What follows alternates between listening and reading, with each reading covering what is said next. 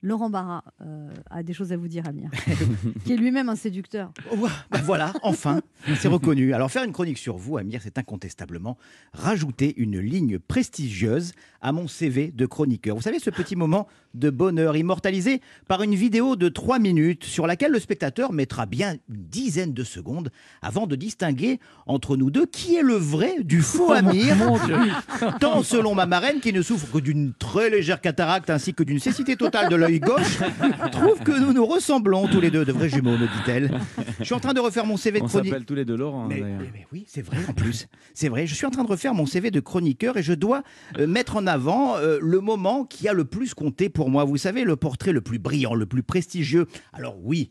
euh, Vous me direz, je peux un peu, c'est pas bien, mais je peux un peu truquer euh, mon CV, dire que cette chronique adressée en duplex depuis l'espace à Thomas Pesquet il y a quelques semaines reste de loin mon plus beau souvenir. hein. J'en veux pour preuve la réaction de l'astronaute français à la fin de mon papier.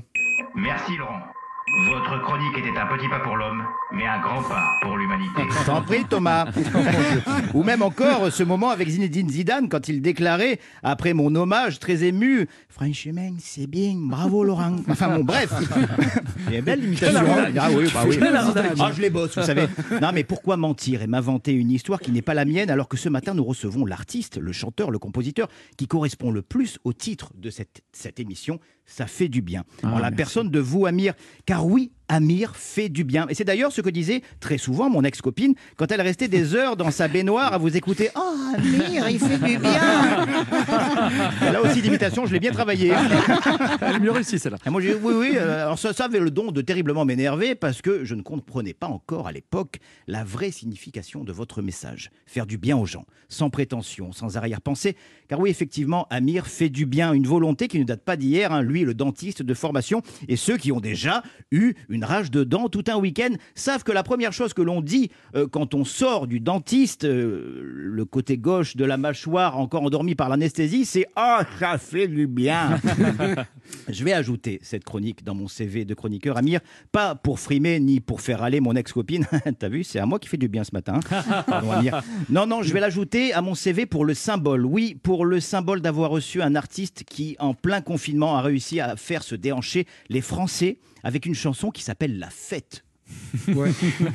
La fête, la dernière fois qu'un membre du gouvernement a prononcé le mot fête, c'est quand Emmanuel Macron s'est fait gifler par un fan du film Les Visiteurs. Retenez-moi, je vais lui faire sa fête. Non, en même temps, c'était pas vraiment une grosse baffe. Hein. Entre gifles. Voilà, entre gifle et caresse, vous l'aviez vu celle-là aussi. Non, je vais garder cette, chro- je vais garder cette chronique pour les sourires que vous provoquez, ceux du public bien évidemment, mais aussi ceux de votre entourage, notamment celui de votre père. Très beau sourire d'ailleurs, Anne. Hein, il est beau, son père. Ah oui, il est très beau son père, dont vous êtes très proche. Finalement, c'est vrai, vous et moi, on se ressemble beaucoup. Bon, mis à part que vous êtes très beau, très célèbre, très marié, très papa, mais quand j'aurai des gosses, si un jour j'en ai, je leur dirai qu'en 2021, on a reçu Amir, que j'ai fait une chronique sur lui et que finalement mon ex avait raison. Ça fait vraiment du bien. On est tous nés pour faire